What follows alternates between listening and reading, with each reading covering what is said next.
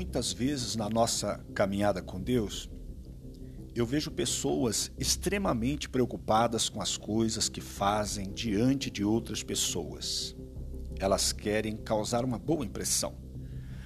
Não que isso seja errado, devemos sim zelar pelo nosso testemunho diante das pessoas, pois a palavra de Deus diz que por causa do mau testemunho de muitos, o nome de Deus é blasfemado entre aqueles que não creem em Deus.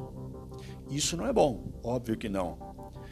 Mas eu acredito que o que deve mais nos preocupar não é o que fazemos diante dos olhos de outras pessoas, e sim o que fazemos quando estamos longe dos olhos das pessoas. Isso sim é que tem que ter toda a nossa atenção, porque aí é que a pessoa se sente livre para fazer o que não deve fazer.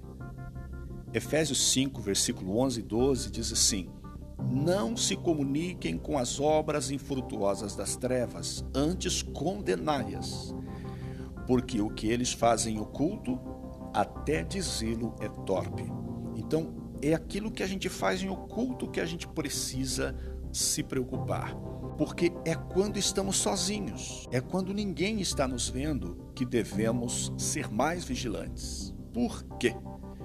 Porque as pessoas saberem o que fazemos não é o nosso maior problema. O que importa se as pessoas souberem o que eu faço de errado? O que elas podem fazer contra mim?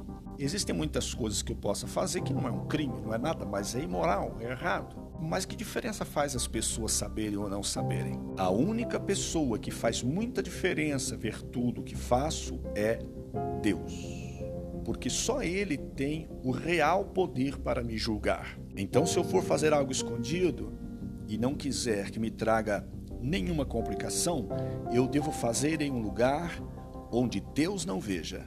Devo fazer em lugar longe dos olhos de Deus. Bom, só que isso não é possível.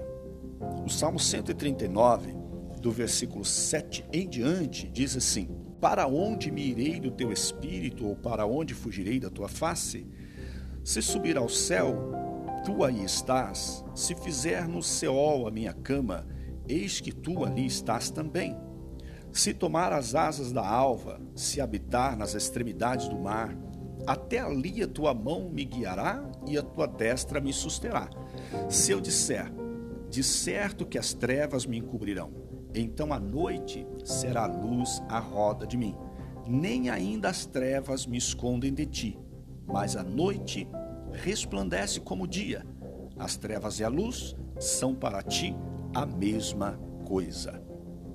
Então, queridos, é melhor ficar atento quando ninguém está te vendo, porque é nessa hora que vem forte a tentação de fazer algo que sabemos que não devemos fazer devemos falar para nós mesmos: Deus está me vendo. Certamente Ele está me vendo. E é verdade, Deus está vendo em todos os lugares, em todos os momentos. Não há para onde possamos ir que Deus não veja. Deus sempre nos vê. Não importa para onde a gente vá, não importa onde a gente esteja. Por isso é que eu afirmo sempre: não é com o olhar de pessoas que devemos estar preocupados, mas sim com o olhar de Deus. E esse a tudo e a todos vê.